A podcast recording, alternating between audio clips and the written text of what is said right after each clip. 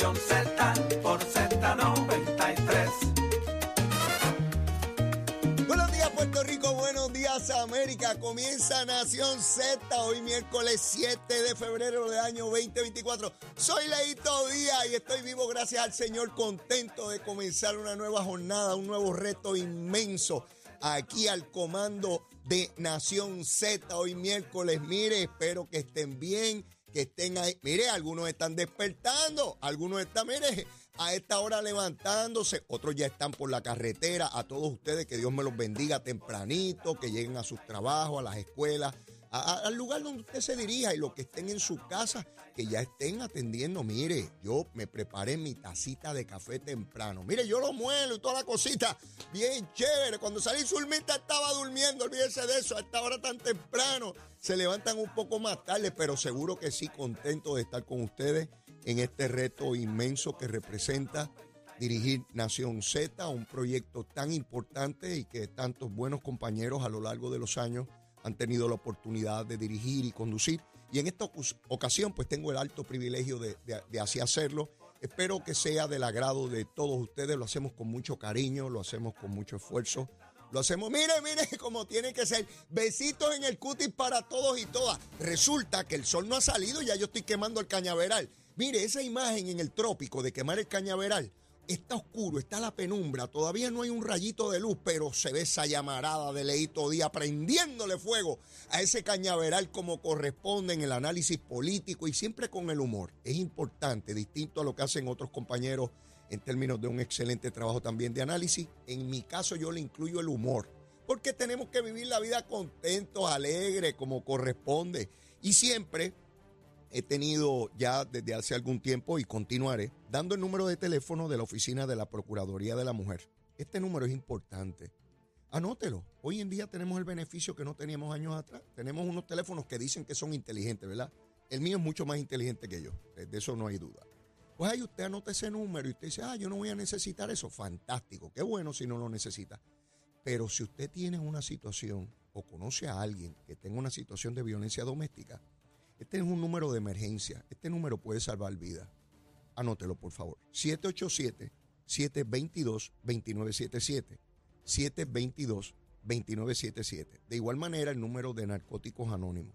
Esta es una entidad que la componen personas que pudieron superar eh, la situación de la dependencia de drogas ilegales. Así que esto es para personas que quieren salir del vicio. Y allí estarán las personas que hablan su propio idioma. El número es el siguiente: 787-763-5919. 763-5919.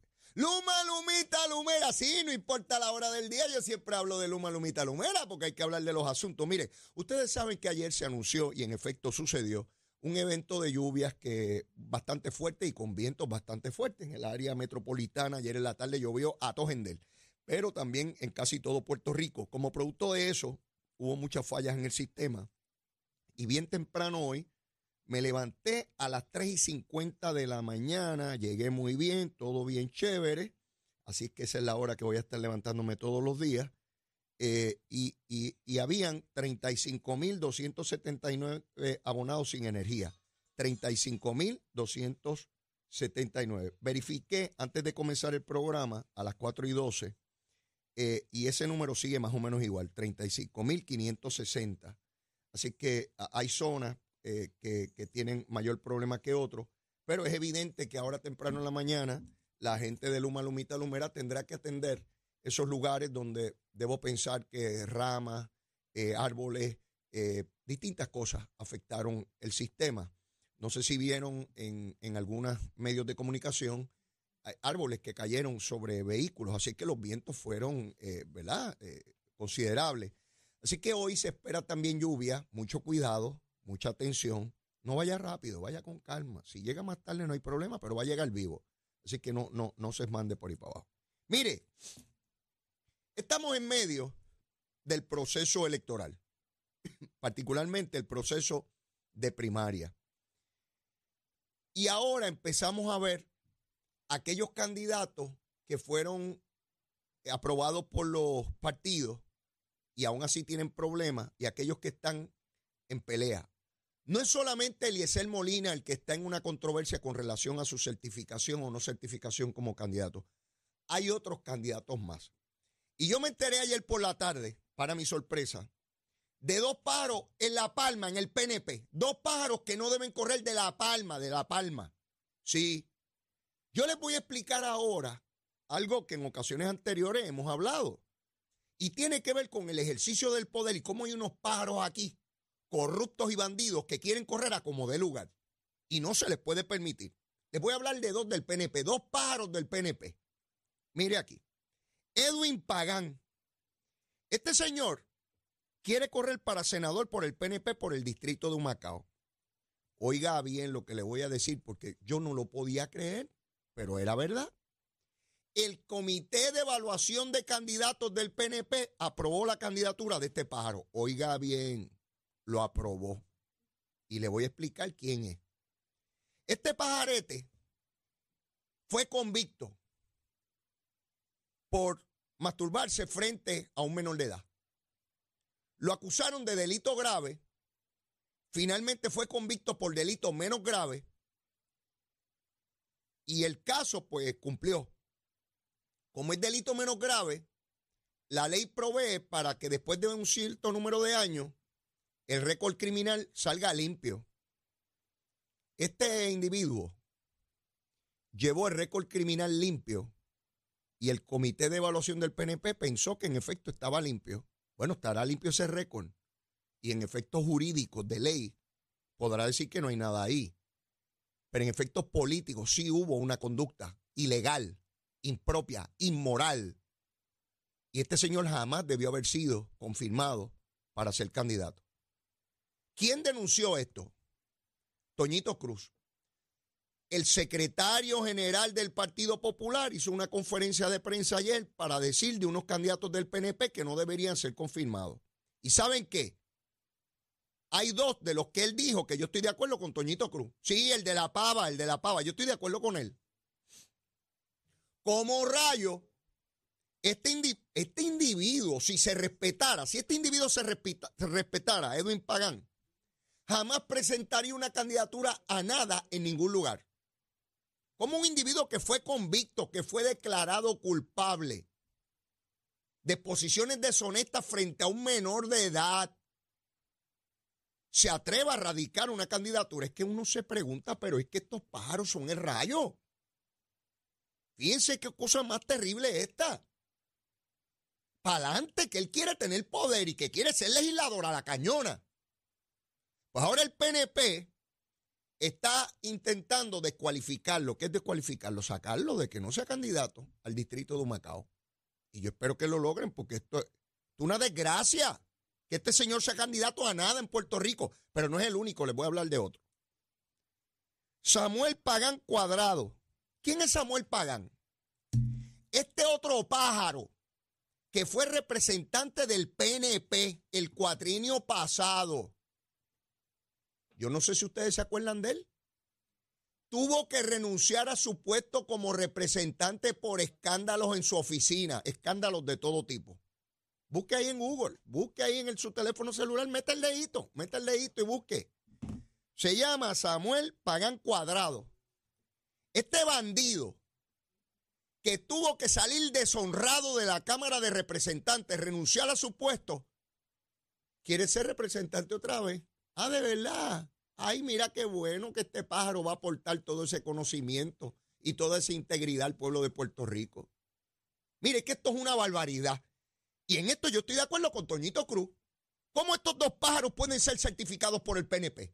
Y los dos tienen que ser descualificados. Los dos. Y la información que tengo, porque activé mi unidad averiguativa. Ustedes saben que los medios tienen unidades investigativas. Pues leíto que es un presentado, porque yo siempre he sido presentado, voy a seguir siendo presentado porque para lo que nace doblado jamás otro endereza. Eso lo sabe Achero, que, eh, está la musiquita ahí. pues es sencillo, es sencillo. Este individuo se le pasó al comité de evaluación de candidatos. Quiere decir, oiga bien, aun cuando el Partido Popular y el PNP tienen comités de evaluación de candidatos, siempre se les cuela un ratón o varios ratones. Mil y pico de candidatos que hay que evaluar. Este individuo, el primero, Edwin Pagán, se atreve a llevar un certificado de buena conducta limpio cuando tuvo un caso de exposiciones deshonestas con menores de edad. Y este hombre no se abochorna, no se avergüenza. Entonces, todos los electores de un partido político tienen que cargar con ese bacalao, como el bacalao de la emulsión de Scott, cargando ese bacalao. No, no, no, no. Los candidatos y candidatas de los partidos tienen que ser gente íntegra, gente con historial claro. Mire, es con historial claro y vienen y meten las patas y meten la mano donde no es y se llevan los chavitos. Chavito, chavito, detrás chavito. A ver qué cogen, ¿no? Pero mire, me acabo de enterar ahora temprano por la mañana. Mane Cruzado. ¿Usted sabe quién es Mane Cruzado? Este pájaro fue alcalde eh, de, de Vega Baja y tuvo que renunciar y toda la cosa con escándalos grandísimos. Este señor se atrevió a radicar para gobernador en el Partido Popular. Yo no es que esto, como está el charlatán aquí. Mire cómo rayo este individuo, que también salió deshonrado del proceso político, radicó y que, mire, para gobernador del Partido Popular. Y el Partido Popular le dijo, mire, lárguese de aquí. Y lo descualificaron. Yo puedo tener las diferencias que sea con Zaragoza y Jesús Manuel, ideológicas, políticas. Pero Mane Cruzado no le llega a los tobillos a ninguno de los dos, ni a Zaragoza ni a Jesús Manuel. Jamás puede comparar, jamás. Este Mane es un truán, se tuvo que ir del proceso político, montones de escándalos. Mira, quiere ser candidato a la gobernación. Ay, ¿por qué no ponemos a alguien con todo un expediente criminal de candidato a la gobernación de todos los partidos? Estamos aquí entre criminales y corruptos. Bien chévere, a ser gobernado. Quizás esa es la clave y resolvemos estos asuntos. Para que ustedes vean cómo el poder atrae a todos estos pájaros y los partidos tienen que tener mucho, mucho cuidado. Acaba uno dando explicaciones por otro. Yo recuerdo cuando yo estaba en la Cámara. Atrapaban un bandido allí y me preguntaban a mí los medios, mire, ¿qué usted cree que debe pasar? Que me pregunte a mí, yo no tengo que ver con el pillo este. Será de mi partido, pero ese pillo no tiene que ver conmigo. Entonces yo me comporto bien y tengo que cargar con lo que hace un ladrón. No, no. Y tenemos que ser muy celosos al interior de los partidos y entre partidos de a quién se pone en posiciones electivas, quiénes son los candidatos.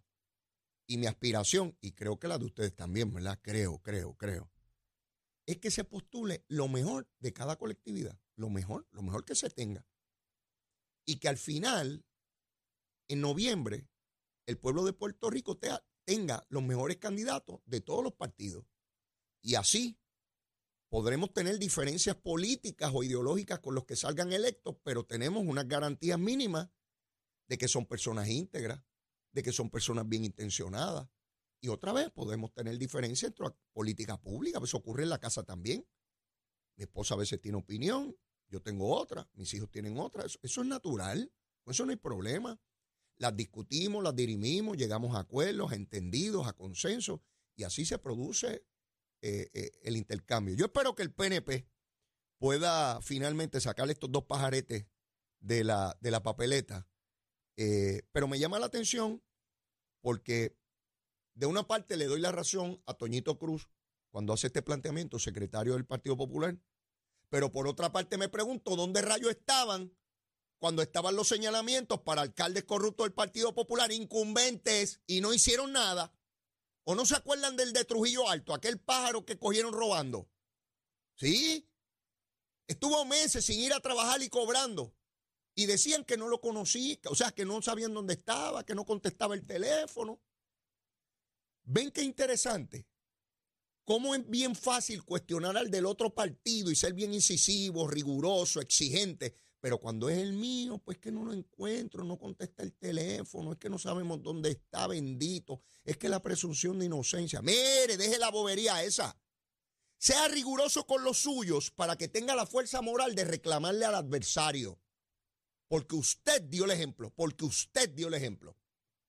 Así que, Toñito, este, con esa misma rigurosidad con que evalúas a los, a los candidatos del PNP como tiene que ser, no estoy diciendo que no sea así, muy bien, pero con esa misma rigurosidad tienes que evaluar los pájaros tuyos. Y todo el mundo tiene que evaluar sus pájaros y pájaras, porque hay que ser inclusivo. ustedes saben que estamos en la época donde hay que ser inclusivos, ¿verdad? Pues si no, la cosa anda malita.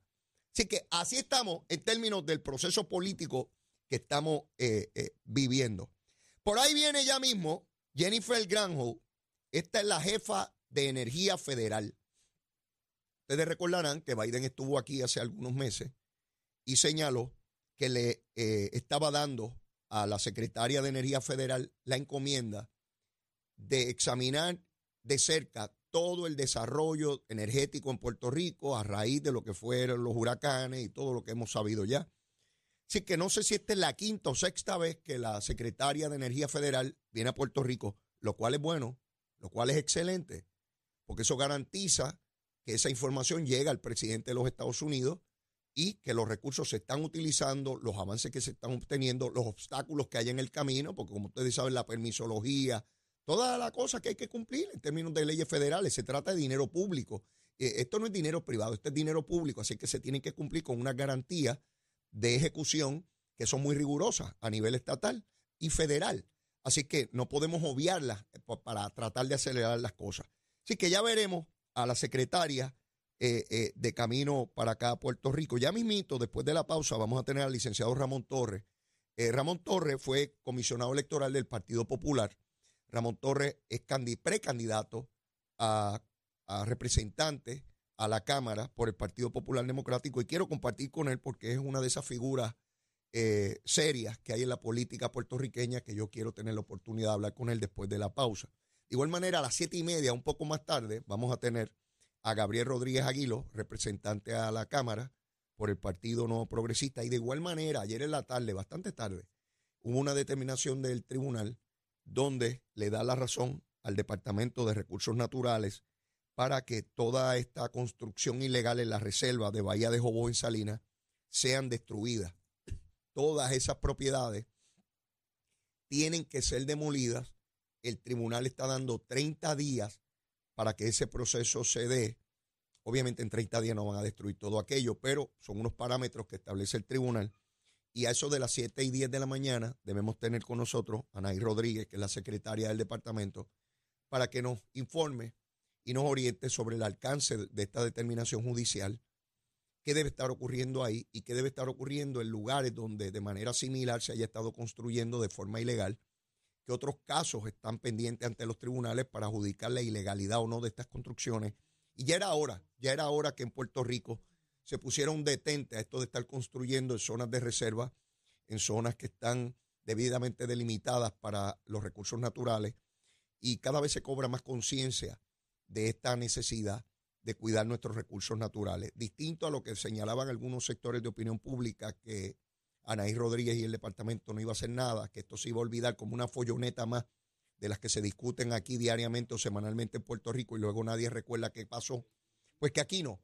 Aquí el departamento continuó en un ejercicio importante de cómo lograr eh, que esos recursos naturales se mantengan como, como corresponde. Pero eso lo vamos a discutir con la secretaria eh, eh, más, más adelante.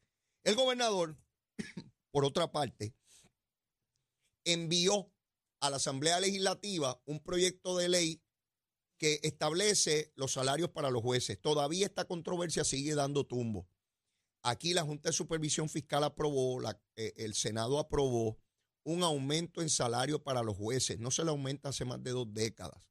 Sin embargo, Tatito se trancó a la banda porque él quería que le aumentaran el salario también a los legisladores.